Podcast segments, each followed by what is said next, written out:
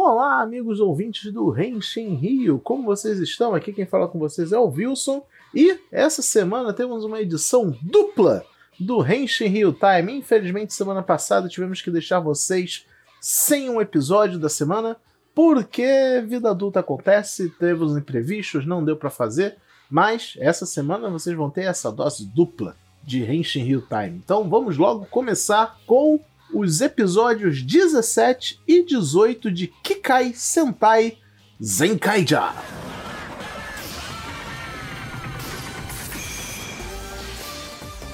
Olha, eu, eu já tô ficando chato de tanto elogiar Zenkaija, então não vou me prolongar muito sobre a babação de ovo aqui, mas vamos lá. Episódio 17 de Zenkaija foi o episódio sobre o mundo invisível, né? O monstro da semana tinha a habilidade de tornar coisas invisíveis e isso causava problemas.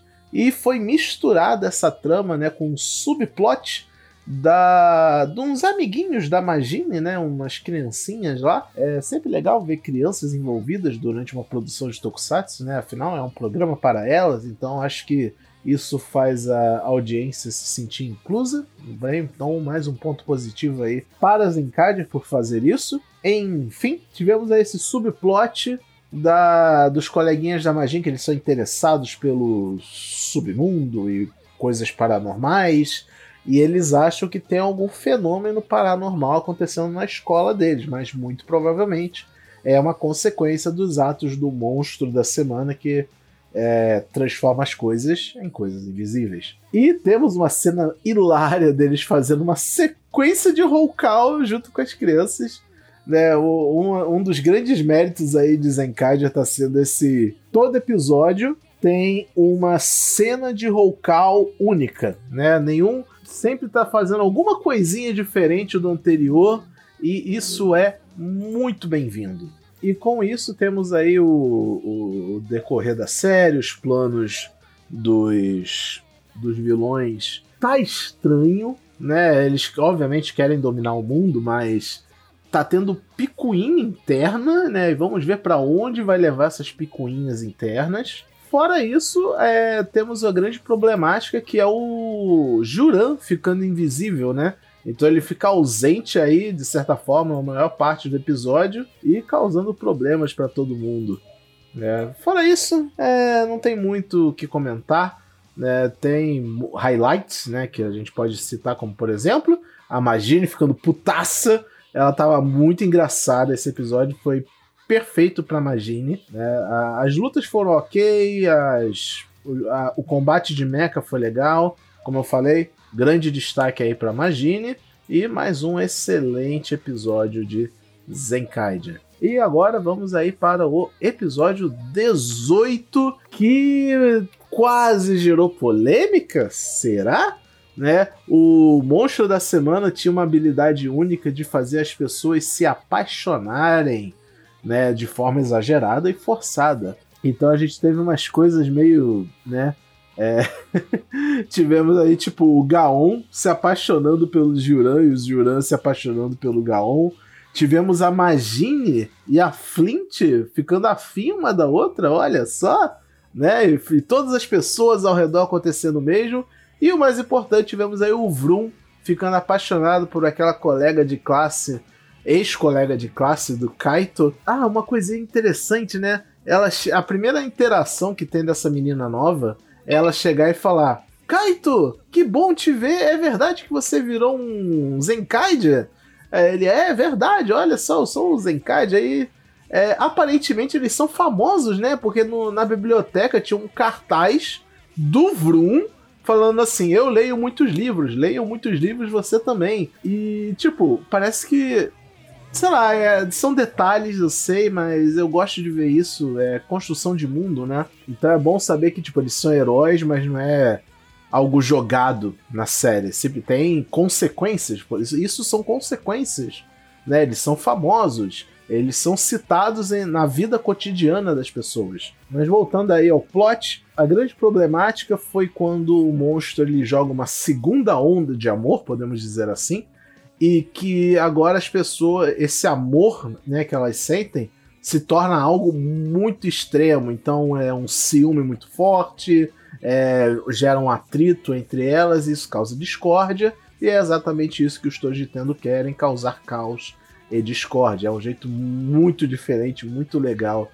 disso acontecer. A grande solução para esse problema foi a Sechan que sugeriu e falou: por algum motivo, eu acho que vocês devem usar a moeda de Jetman, comprovando que o poder de Jetman é ser um dramalhão mexicano e ver aquela sequência maravilhosa que é os Zenkaidas recriando a cena da morte do Black Condor em, em Jetman. É perfeito, é maravilhoso. Tem um vídeo rolando aí nas internet comparando é, os dois momentos das duas séries e tá, tipo, uma excelente homenagem. Eu até comentei no Twitter no dia que eu vi isso. Que esse é um grau de homenagem que nem Gokaiger chegou a fazer, sabe? Isso é, uma, isso é uma verdadeira homenagem à franquia Super Sentai. Muito bom. Parabéns, Zenkaiger. E obrigado, Zenkaiger, por continuar sendo tão Zenkaiger. Ainda falando sobre os roll diferenciados, né? Aí, nesse tivemos aí, eles falando coisas de, de gente com dor de cotovelo por estar apaixonado demais, né? Foi muito bom. É, é, isso, galera. É isso que eu tenho a comentar dos episódios da semana. Foram muito bons. Quero ver mais em Cádia. Está sendo uma das melhores coisas na minha semana. Poder parar esses 20 minutos aí e assistir um, um, quase que garantido sempre, né? Um episódio super divertido. Ah, para não dizer que não tem conteúdo, né? Nesse, nesses episódios, cada vez mais está sendo desenvolvido o Stacy, né, no background, a relação dele com a avó do Kaito. Vamos ver, eu quero muito ver para onde isso vai dar. Infelizmente é Tokusatsu, Super Sentai, tem que durar 50 episódios, então fica só um vem aí, né? Vem aí alguma coisa sobre isso e a gente fica aqui no aguardo. O próximo episódio, inclusive, vai ser muito hype, porque vai ter um power up novo que eu tô muito ansioso para ver e semana que vem vai ter comentários sobre isso.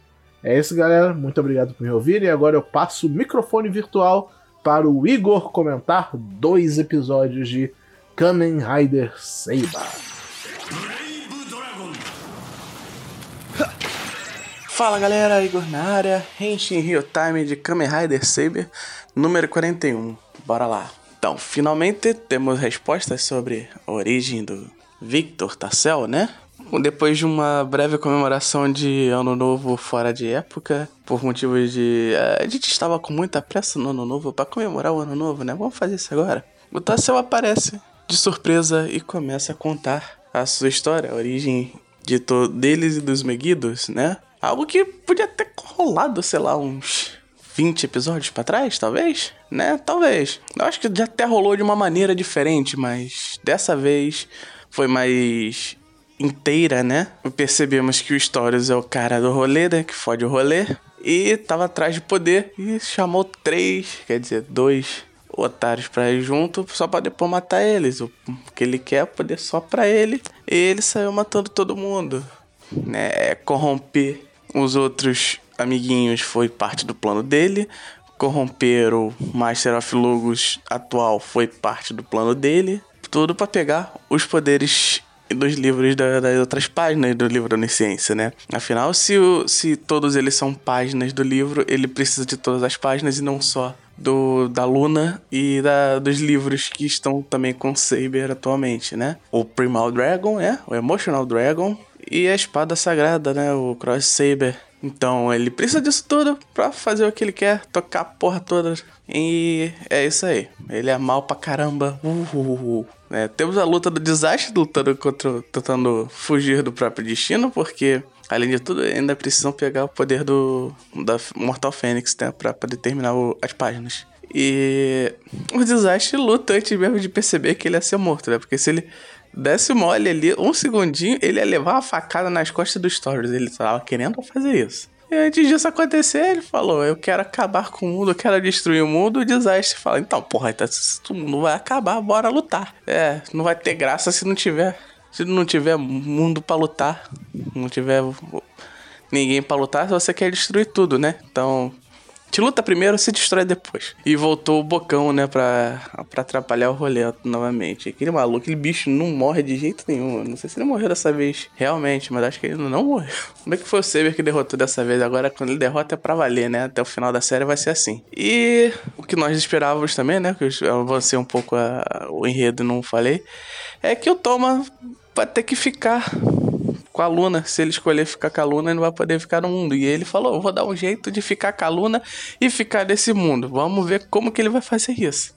É, eu acho que vai ser algo tipo um crossover. É, já tem cross saber, crossover. Ele vai ficar andando entre os mundos porque a espada deixa. Alguma coisa assim. Vai ser um. Eu sei que no final vai ser muito banal ou uma desculpa bem esfarrapada, o jeito que ele vai dar de, de conseguir manter as duas, as duas opções para ele. Típico das séries que a gente vê, né? Não, não tem como escapar.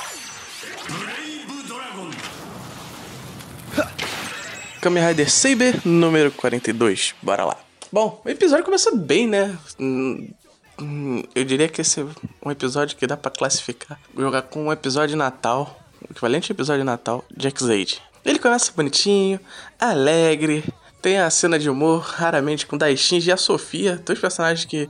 Bom, Daishin nunca, nunca deixou de ser cômico para mim. Ele, ele, ele só tem uns momentos mais estranhos, mas geralmente ele é cômico. Mas é, eu acho que foi o primeiro momento nessa série inteira que eu consegui dar uma risada sincera de uma piada que claramente eu não esperava, né? Como no comendo nigiri, bonitinha, prepara um onigiri gigantesco, feio pra cacete. Eu até pensei que tinham feito aquilo pro Buster, né? Porque geralmente ele, ele é o cara mais forte, mais robusto, ele ia querer comer, não porque ele é gordinho, mas porque o motivo dele é ser fortão, né? Então o onigiri daquele tamanho seria bom. E o onigiri tava salgado. A Sofia fez aquilo tudo errado. Ficou uma cena muito boa. Que só abriu brecha pro pessoal lembrar que o Story estava tentando invadir Wonderworld. Só assim o Daishinji percebeu, né? O que aconteceu. E corta pra Wonderworld, onde o Stories está tentando matar o Victor. Né? E conseguiu de uma maneira bem trágica. Foi um final muito forte para o personagem que sempre teve a vibe alegre, né? Aí, tipo, começa a montanha russa de emoções que foi esse episódio. Aí disso a gente volta pro Rain com Desastre, fazendo seu treino básico de todo episódio, sua socialização com que eles têm sempre, né? Aquele mau estilo punch hopper e kick hopper, né?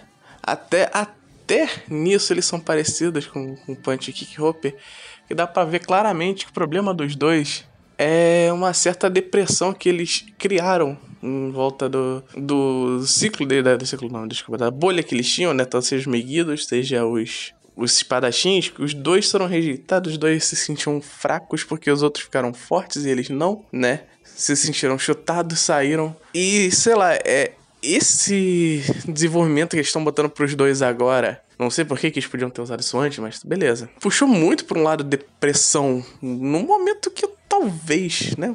Da história, talvez não fosse muito, sei lá, muito certo puxar agora, porque você tá meio perdido no, no roteiro, tá meio jogado ali. Tá só atrasando a história principal, porque metade do episódio foi isso. Foi bom, porra, foi um tanto triste, um tanto esclarecedor, tanto pros dois, mas pro momento a gente está no episódio 42, para a gente estar se encaminhando pro final da série, jogar isso em cima de literalmente um mundo caindo em cima de outro, tá bem confuso, tá bem ruim, tá um time horrível. Mas é melhor antes tarde do que nunca, né? Enquanto isso, nós temos a Luna perdida pelo mundo, enquanto o mundo dela destrói o nosso.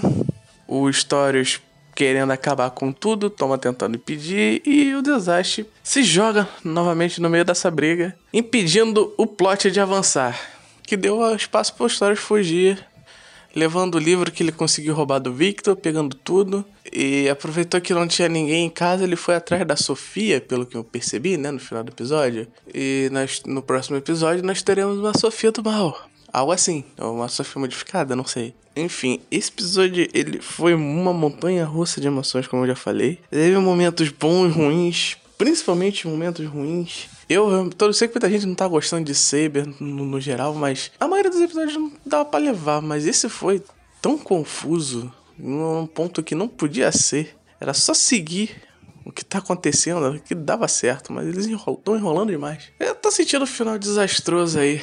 Vamos ver, né? Vamos esperar. Isso aí, foi o episódio da semana. Até semana que vem. Falou.